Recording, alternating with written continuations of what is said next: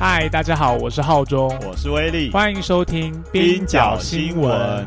我们今天要聊最近上映的大片。对，虽然好莱坞的编剧跟演员正在罢工，我们现在聊好莱坞电影，是不是有一点对他们不讲义气？不会，我们没有违背他们的罢工的守则。是哦？对，我们不是，我们没有在，我们不是工会成员。对对对，啊，他们是不能参加首映会，对，不能在社群媒体上宣传。对对对，哦，但是如果说现在这些好莱坞大片还是票房很好的话，它罢工的那个效力不就降低一些了吗？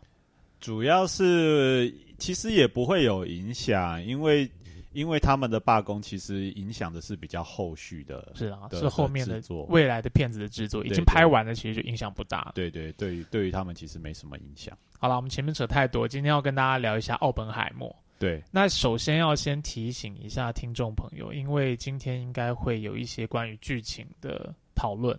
所以会有爆雷的危险。对，那如果你还没有看过电影的话，现在最好就把你那个节目按下暂停，然后赶快去订票。对，看完电影之后再来听我们这一集。对，但其实《奥本海默》可以说它是一个传记型的电影啊。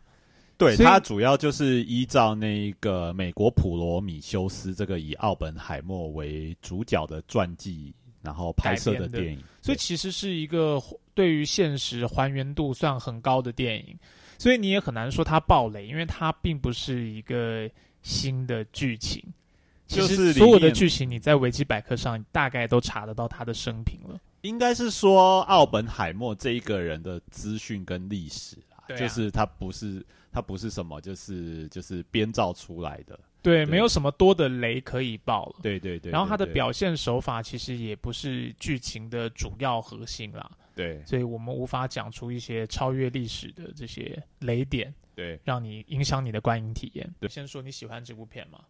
哦，我觉得很不错啊！我觉得奥本海默时间是三个小时嘛，但我其实，在看的时候，其实没有觉得有任任何的冷场。他真的是一秒都不冷场，好不好？对，他整个的节奏发条给你上到最紧，盯到最大，对对对，都不让人有喘息的空间呢。对对对，你本来算喜欢诺兰吗？我本来不算，因为像比如说，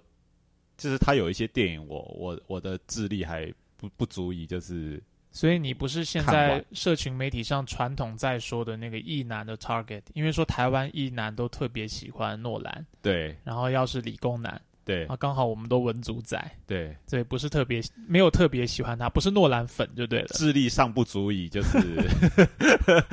完全理解诺兰在讲什么。天能要看了那个老高的解释之后，再回去看说，哦，原来是这样啊，对对对对对对。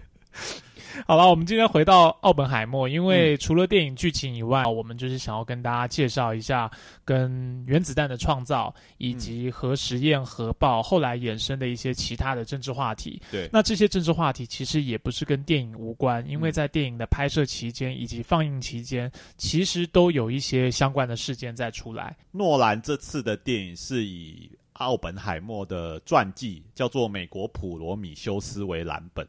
但是，呃，虽然它里面大部分的历史史实就是已知的，然后是网络上面都可以找得到的，但诺兰自己本人也说，他不是拍摄一部纪录片，他做的工作更像是一种诠释，所以他自然有自己的视角跟讲故事的方法。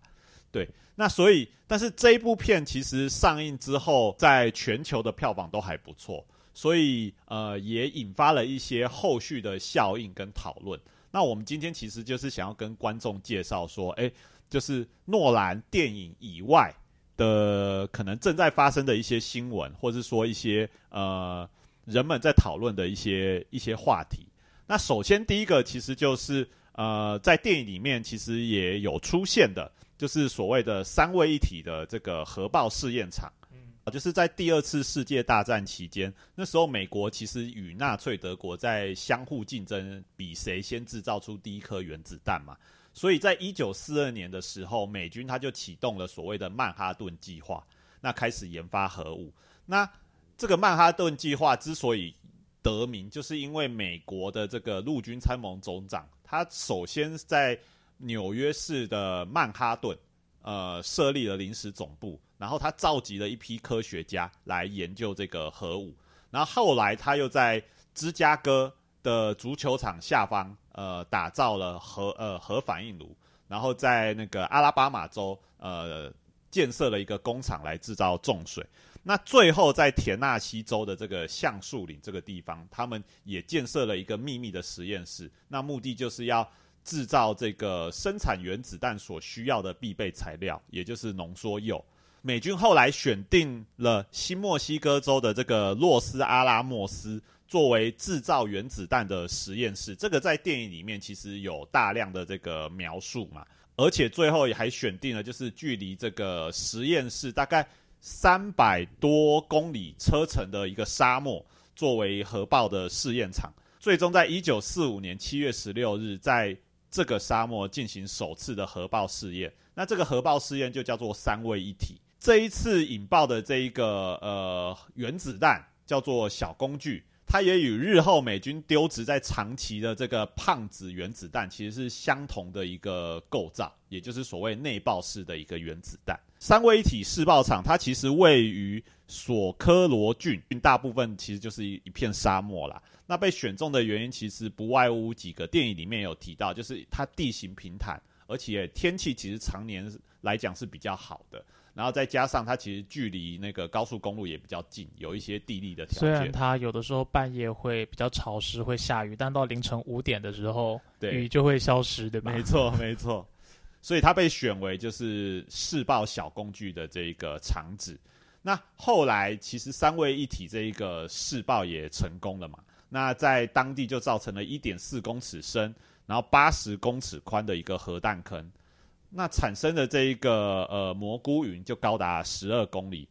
而且伴随大量的辐射物质冲入大气层。那根据曼哈顿计划的呃这个国家历史公园啊，呃，在引爆这个小工具之后的这个沉降物，它会落在四百零二公里长、三百二十二公里宽的这个区域。就是你光听这个数字，其实已经非常大了。对，可是这个终究是美国官方的一个数据。呃，在今年七月二十日，也就是电影上映之后，《纽约时报》它就引用了由普林斯顿大学等组织还有单位合作的一个最新的报告。那这个最新报告，它引用了最新的模拟模型，还有过去的历史天气资料，那就呃推测出。呃，三位一体的这个核爆试验的影响范围，其实在过去以来一直是被严重低估的。那被严重低估的原因，其实大概有几个啦。因为美国，包括说美国，其实在一九四八年之后，才有比较正式的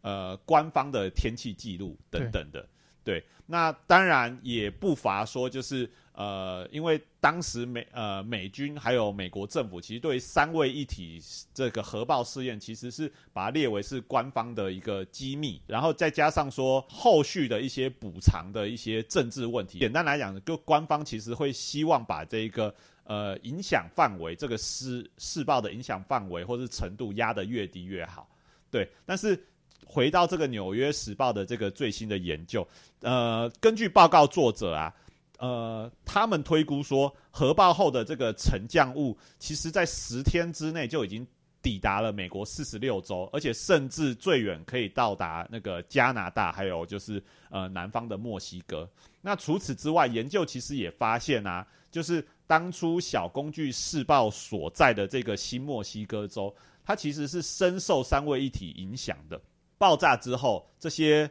辐射物先是在该州的东北部扩散，然后再过了几天之后，就在呃西部还有南部盘旋。那研究作者之一，也是普林斯顿科学与全球安全计划成员塞巴斯安·菲利普，他就有说，大概百分之八十七这个三位一体的呃试爆之后的这个沉降物，其实都落在新墨西哥州。研究也发现啊，在全美各郡里面，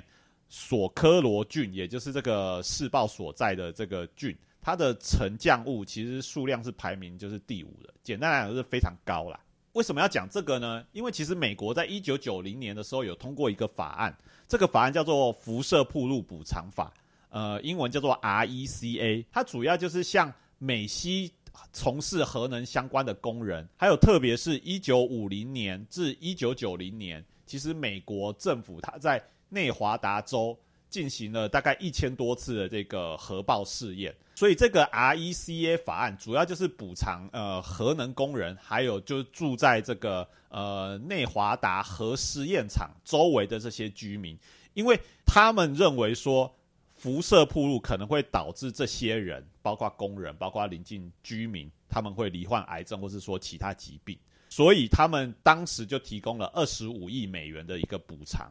但是重点就来了。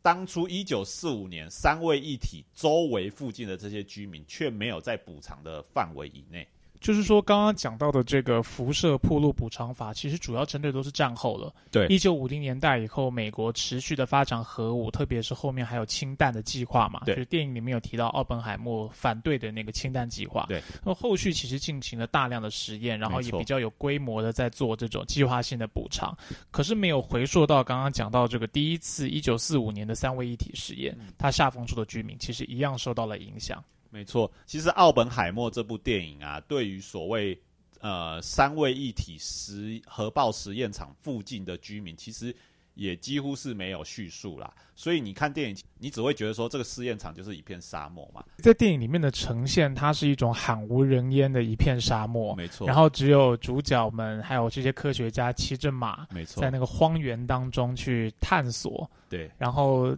从凭空的地方一块黄土建立了一座城镇起来，没错。然后好像那里完全都没有人，但是其实本来是有原住民在那里的嘛。对。片里面其实有一点点小小的线索啦，嗯，就是当奥本海默后来去见杜鲁门的时候，杜鲁门问说：“那如果你要把这个 Los Alamos 收掉的话，这块土地要干嘛？”因为美国官方是希望继续扩大嘛，对，但是奥本海默反对，对，他就认为说应该把它还给原住民啊，对，大概就是这一点点的线索，就发现说，哎，其实这里本来是有原住民的，对，就是短短的一句对白，但是其实根据美国自己官方在一九四零年的这个人口普查资料，其实就会发现说，其实，在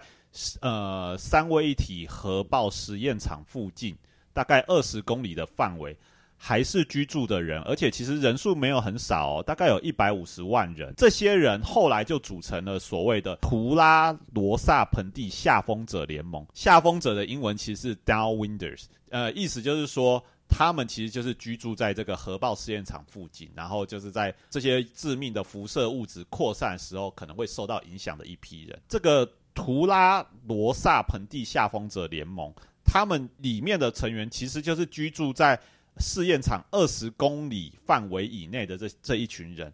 但是他们在试验之前没有收到警告，而且事后也没有获得疏散。那其中一个主要原因，当然就是因为美国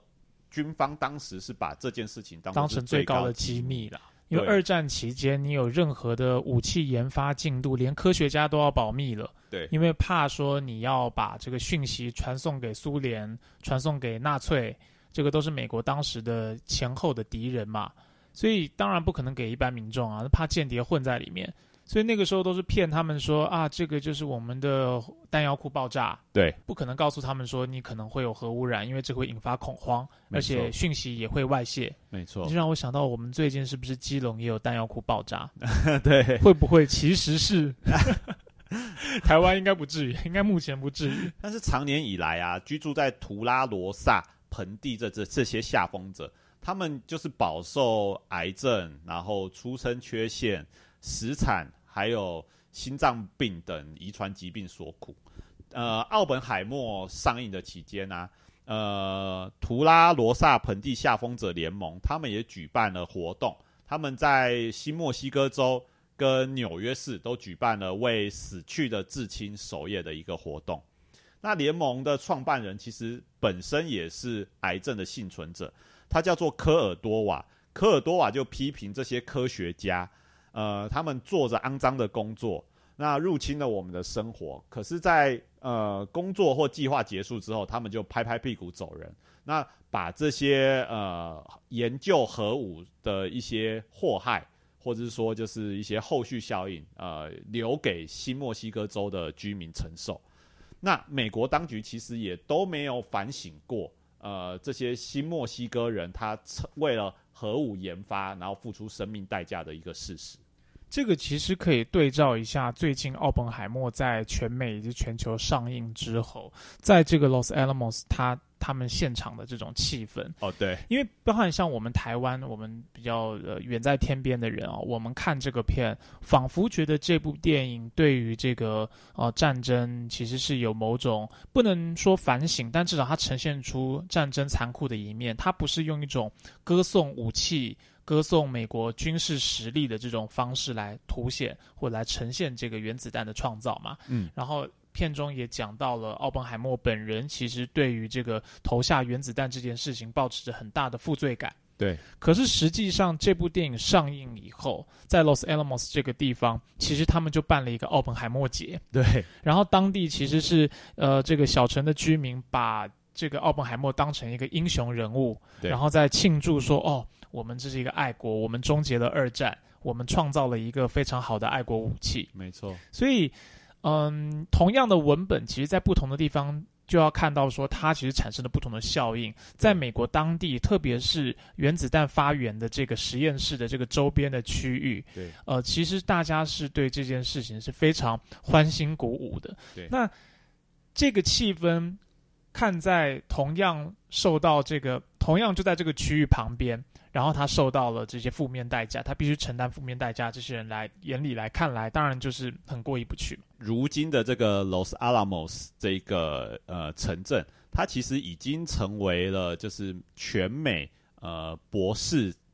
密度最高的一个城镇。那这个败的当然就是美国在后续也持续研发这个核武还有核能相关的的一些研究所导致的嘛。对他创造了一整个神话出来啦，就是认为这个城镇是标志了美国当时这种军工业、核工业的一种非常伟大神圣的铭记。对，所以其实他们做很多的论坛啊，拍很多纪录片、讲座啊，在这边不断的让大家有这种印象，是说啊，我们科学家。呃，跟国家政府可以紧密的结合，创造出对国家有用的这种军事工业产品。没错，所以其实就形成了一个一个这种印象。当然，也会鼓励更多年轻一代的人也加入这个军工业的这种呃产业当中。不过，其实不是所有的科学家都是与 Los Alamos 的这一群科学家持相同意见。像比如说与下风者联盟合作的呃一批叫做。优思科学家联盟的呃活动协调员莉莉亚当斯，他其实也有在上映期间接受访问，他就说啊，下风者的这些境遇，包括离癌，然后还有一些出生，还有遗传的这些疾病，都是核武活动被隐藏的一个人力成本。那只有当局还有世人去考量下风者的处境的时候，核武造成的危害才可以充分的被理解。亚当斯就说啊，美国政府在开发还有研究核武的过程之中，他毒害了自己的人民。可是如果我们回头去看这些下风者的处境，就知道说，呃，正义还有肯认其实都还没有到来。其实这部电影一个很关键的转折是历史事件的转折，也是奥本海默内心的转折，就是两颗原子弹被投在日本的长崎跟广岛。对，那这个事情其实我觉得电影的处理手法非常高明。哦，先提醒哦，真的是有暴雷的问题，所以如果还没看过电影的话，赶快按掉节目。就是因为过去很多人都是说，好莱坞电影圈其实是有一个默契，大家不会去再现核能爆炸、核子原子弹爆炸的那个场景，因为现在目前全世界唯一的场景就是在日本长崎跟广岛嘛。对。然后它除了是一种物理上的摧毁跟杀伤力之外，它的那种弹状云。那种末日的画面，其实是一种心理恐惧跟威吓性的工具。其实它更大的作用在这里。所以大家看到的那种弹状云，其实可能会触发一代人、两代人，甚至是。后世那种很强大的恐惧，所以也是一种心理恐惧的一种，避免大家重新被 trigger 起过去的那种呃受害经验，或者一种残残忍的那种战争经验啦。所以这次在这个电影里面，我觉得呃诺兰非常高明的就是，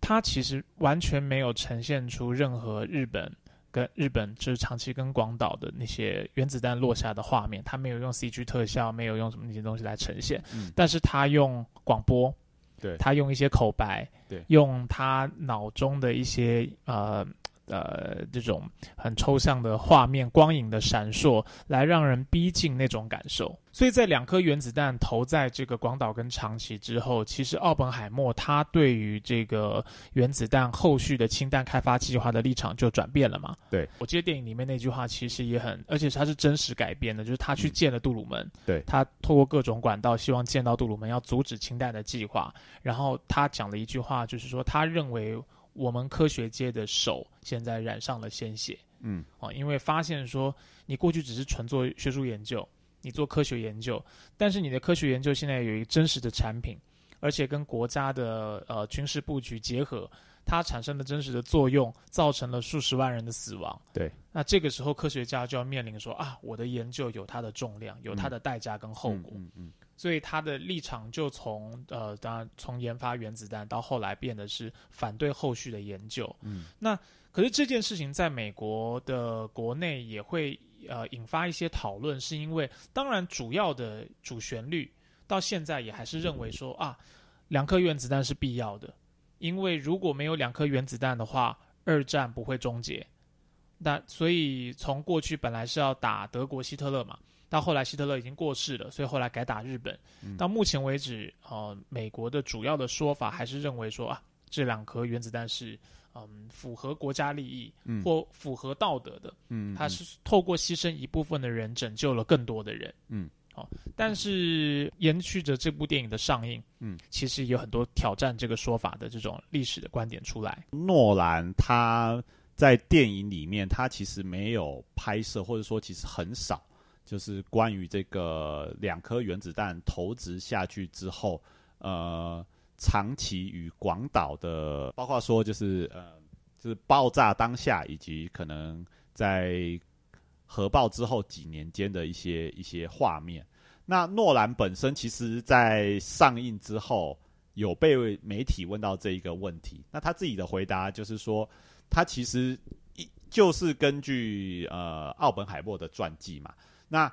奥本海默本人其实就是透过电影里面的那个画面，是他是用广播，透过广播来知道说，哦，日本被日本的广岛跟长崎被原子弹轰炸的这个事实，所以。在这部分，诺兰其实算是忠于传记去把它做一个呈现。它不是一个全观的视角了，对对它没有上帝视角，它就是诺兰的视角，对对对对，加上黑白的部分，可能是一部分是那个施特劳斯的视角。对对对，但是，总之，它并不是一个要为了这个事件拍的一个全观的纪录片。但是我们在电影里面其实也可以发现到，就是说，其实奥本海默本人对于长崎、广岛呃的居民被原子弹轰炸的这个事实，其实也不是只是只是透过广播去得知，因为像电影里面其实有一幕，就是他在那个呃原子弹被投下之后，然后在那个 Los Alamos 的一个简报室，他看着这些影像，然后产生了一些可能就是呃，诺兰是用一个我觉得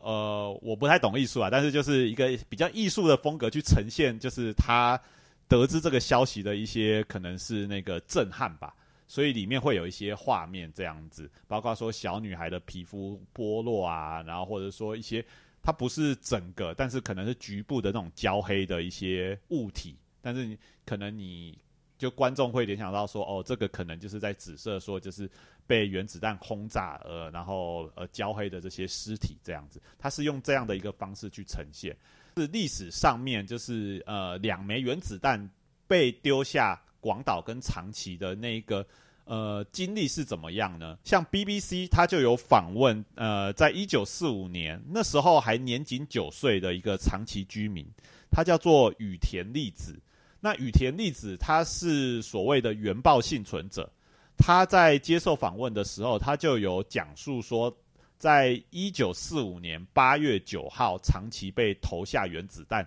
当天的一个经历。那他怎么说呢？他就说，很多人都翻山越岭逃到我们这里。那很多人的眼睛凸出来，头发凌乱，几乎全裸，然后全身都被烧得很惨，然后皮肤都垂吊着。他们想要喝水，所以母亲就找了就要他去河边装水给他喝。那这些人喝完水之后，就一个一个死掉了。那就变成说，呃，在当地其实有很多尸体嘛。那因为是夏天，所以会有蛆，然后还有一些可怕的味道。呃，他们的尸，所以尸体得必须立刻被火化。那怎么办呢？就被丢到学校的游泳池里面，然后用碎木烧掉。所以其实这种就是对于原爆幸存者来讲，就是当天的画面其实是是历历在目，而且其实是非常就是跟电影里面就是可能稍纵即逝的这种呃是完全不一样的。就是他们到现在都还会记得这些当天发生了什么事。那美国是在一九四五年八月六日的上午八点十五分的时候。由 B 二九轰炸机，他们先是携带着小男孩原子弹，然后在广岛上方投掷下下去这个原子弹。那三天之后，也就是八月九日，美军又在长崎的山谷投下了另外一枚叫做“胖子”的原子弹。那即便是根据最保守的估计呀。这两枚原子弹也分别造成广岛跟长崎七万名跟四万名居民的死亡。那这些人当中，其实大部分都是平民，就是百分之八十五都是平民。那核爆后的数年啊，还有数以千计的人，他因为癌症或是说其他疾病死亡。那即便是那些幸存者，也就是所谓的原爆幸存者，他们在日后的生活其实也持续饱受着各种疾病。还有呃心理创伤所苦。我们刚刚其实前面威力提到的这些呃战争的残酷啊，或者说核弹的残酷，其实大家在网络上可以查到很多相关的资讯，对，甚至是当时的报道以及口述，对。但是都还是会回到一个问题，就是目前也是美国的官方说法，对他们也都承认这个原子弹当时呃落在日本所造成的这些残酷性，嗯。但是他会认为那仍然是一种必要的，对，因为因为如果我不投原子弹的话，会死更多人，对，日本就不会投降，所以日本就不会投降，对，所以其实呃，那个争执目前在舆论的争执焦点，并不是说投原子弹有没有造成伤亡，而是说有没有这个必要性，呃，如果不投原子弹，他会不会投降？日本会不会投降，或会多快的投降？对，所以其实有一个很大的辩论是在这里。就其实奥本海默电影里面有也有提到这一段，就是算是争辩的历史嘛，就是在一个呃在投弹之前的这个临时委员会里面，那其中也包括奥本海默，那大家就在讨论说，哎，就是丢掷原子弹到日本的广岛、长崎，到底有没有必要？但是这个可能不是他的重点，所以他比较算是一笔带过，就是说这一个讨论。那所以最终其实给观众的印象，可能都还会是说，哦，是因为投资了这个原子弹，所以结束了第二次世界大战，然后日本投降了，那就是美军的这些弟兄们，他们也终于可以回国了，是一个以比较庆祝的方式去呈现当下原子弹。投下的这个结果，但是奥本海默电影它所呈现的这个可以说是美国官方对于原子弹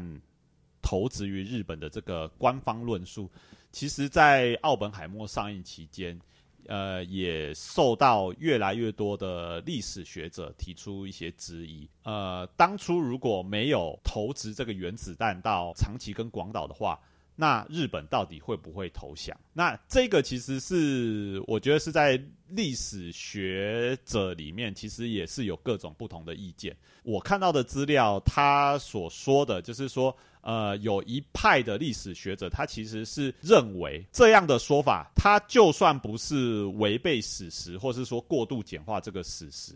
它其实也不是整个历史过程的全貌。第一个就是要知道，美国在投掷这个原子弹之前，它其实在一九四五年的整个夏天，都是一直在轰炸呃日本的本土，包括说在夏天之前对东京进行了所谓的东京大轰炸。那当时死亡的人数其实十二万人，十二万人这个数字什么概念？比长崎跟广岛原子弹死的人还要多啦。对，就是北比那个美国官方他自己估计的这个长崎广岛原子弹的这个上升者的人数还要高。所以其实就是这种传统轰炸的方式，美军在一九四五年整个夏天，不只是东京哦，就是有六十六座城市在当时就是一直被美军轰炸。那日本官方的态度是什么呢？日本军方其实他们对于这样的轰炸，他们其实是认为说，呃，这个轰炸反而可以团结国民的心态。其实对于军方来讲，至少在第一枚原子弹落下广岛的那个时候，他们都还是认为说，这个就是一个新的炸弹，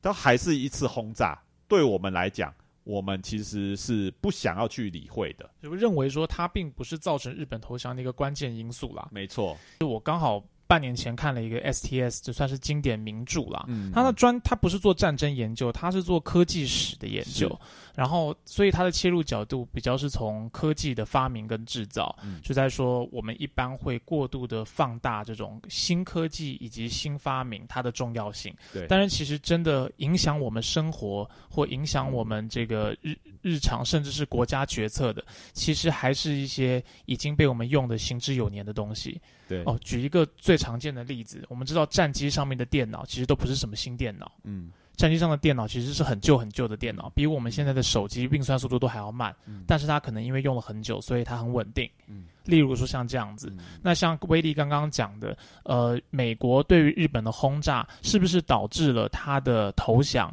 其实某种程度上，现在美国的主旋律其实是创造出了某种神话。让我们以为说两颗原子弹有决定性的作用，如果我不投的话，呃，日本就不会投降。那美国一定要捍卫住这个神话，因为如果他不捍卫这个神话的话，他就成战争的这个胜利者，转变成一个种战犯了。因为原子弹后续的这种环境成本、人的成本，我们刚刚讲说带来带来的灾难是后续才发生的嘛。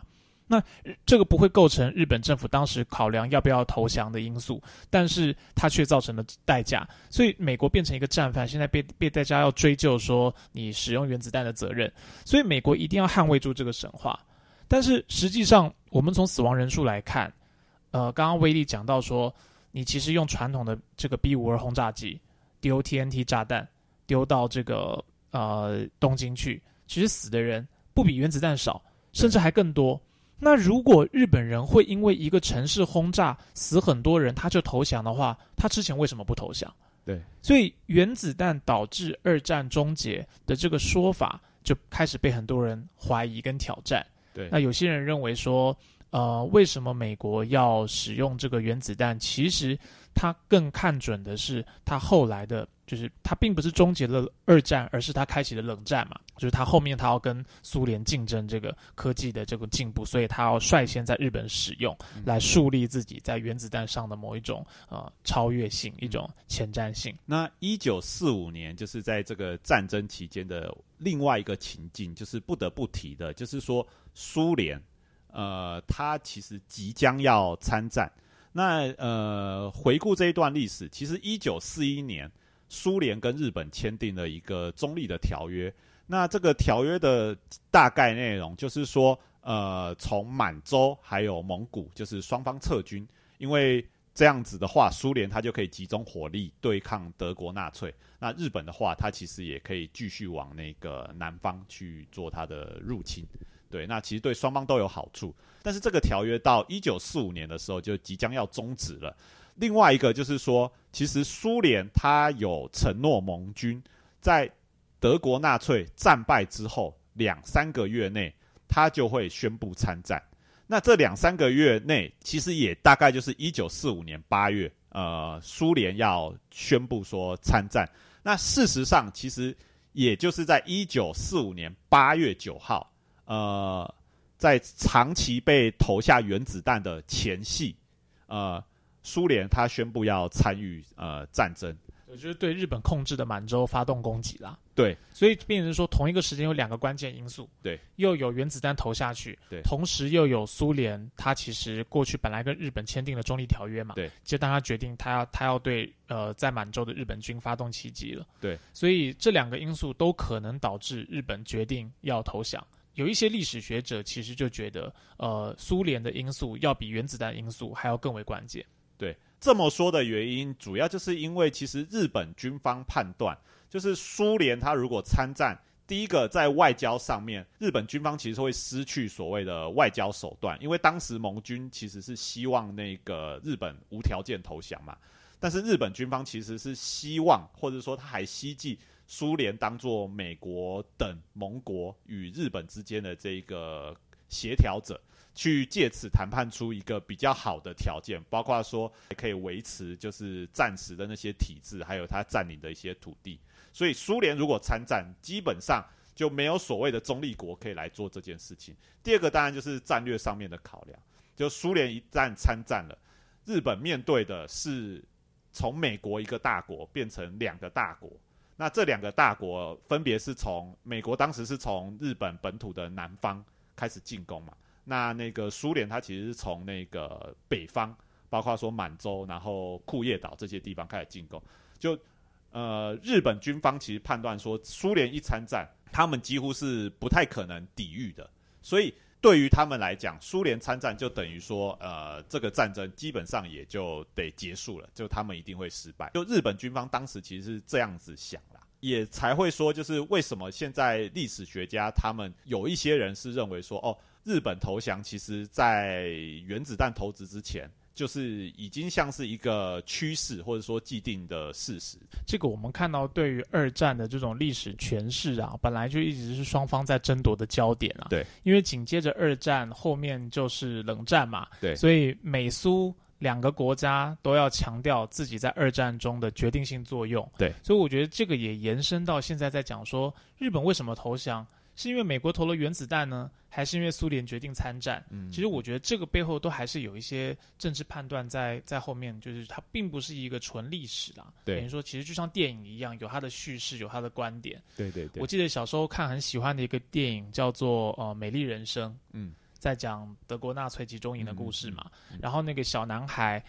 他一路都以为自自己在参加一个营队，对对不对？然后他后来看到的那个坦克车开进来。他觉得哦，跟他爸爸讲的故事一样，坦克开了进来，然后坦克上插着美国国旗。嗯，历史史实上，那一个营地当时第一个开进去的，其实不是美国的坦克，是苏联的坦克。嗯但是好莱坞片当然就会把它拍成是插着美国国旗的美国大兵去呃解放了这个城市嘛，解放了这个集中营。所以这个确实当然是我们今天看诺兰好莱坞的这个奥本海默，对他当然不太可能去挑战。或甚至，即便只是补充这个历史叙事啊，它基本上还是呃建立在一个认为说原子弹是很关键的。那，嗯，奥本海默他个人虽然造成了一些，他有点像 PTSD 一样，看到大量人的死亡，觉得自己有罪恶感。对，但是整部片还是告诉你一件事情，是说哦，这是一个重要的承担。对，所以我自己在看的时候，我也觉得有一种。不知道该怎么说，我我一方面很蛮喜欢这部片的，因为它呈现出确实人的一种道德的难题。对，尤其在面临这种战争苦难，以及你你的你所创造出来的产品可能会超出科学家原来的预期，对的这个难题。但是，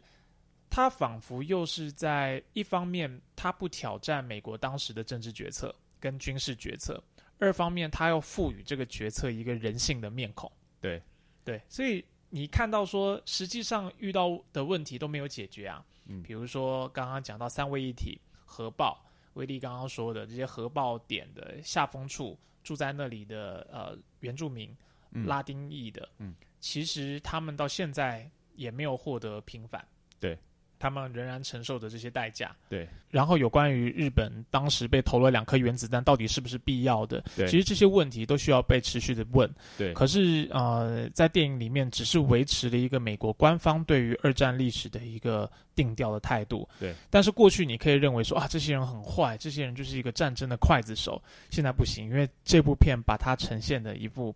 很有人道主义、很有人道关怀。他他们虽然做下了很残酷、很残忍的事情，但是他们内心充满了纠结与冲突，所以你也无法苛责他们，就会有一种化妆的效果对，就像浩中讲的，其实我觉得电影这是奥本海默这部电影把很多历史事实化约成所谓的必要之恶。那其实我觉得这另外一方面来讲，其实也让观众很难去挑战这样的一个官方论述，或者说这个官方论述。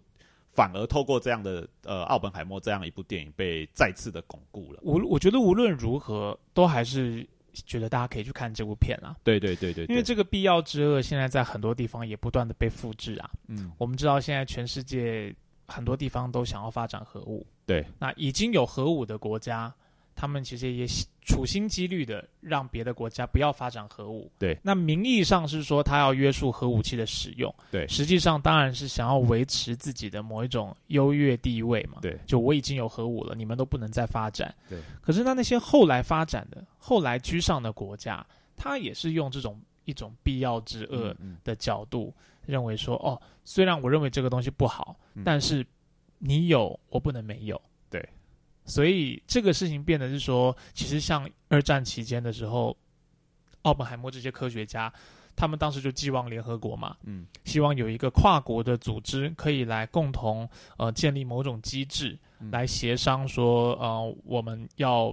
一起彼此约束，共同约束，不可以无限制的做军备的竞赛。那这样子的话，这个技术发展可能就会失控。嗯，那在二战结束之后，盟国已经变成联合国了。嗯，现在也有联合国了。嗯，可是看来那个约束当然还是有了。我们现在有那种恐怖平衡嘛，大家互相毁灭的保证。但是实际上并没有大家想象的说，因为有了这个东西就没有战争啊。嗯，战争其实还是小规模的在打嘛。嗯，而且最近又创造出了一些新的词语，嗯，叫做什么战术型核武。嗯嗯嗯，对吧？它其实，在在核武里面，他说又在做细分，说 OK，那么大的核武会毁灭世界的核武不能用，嗯，那我们就创造一些小的核武，嗯，小规模的核武，嗯，那就可以用了。嗯，所以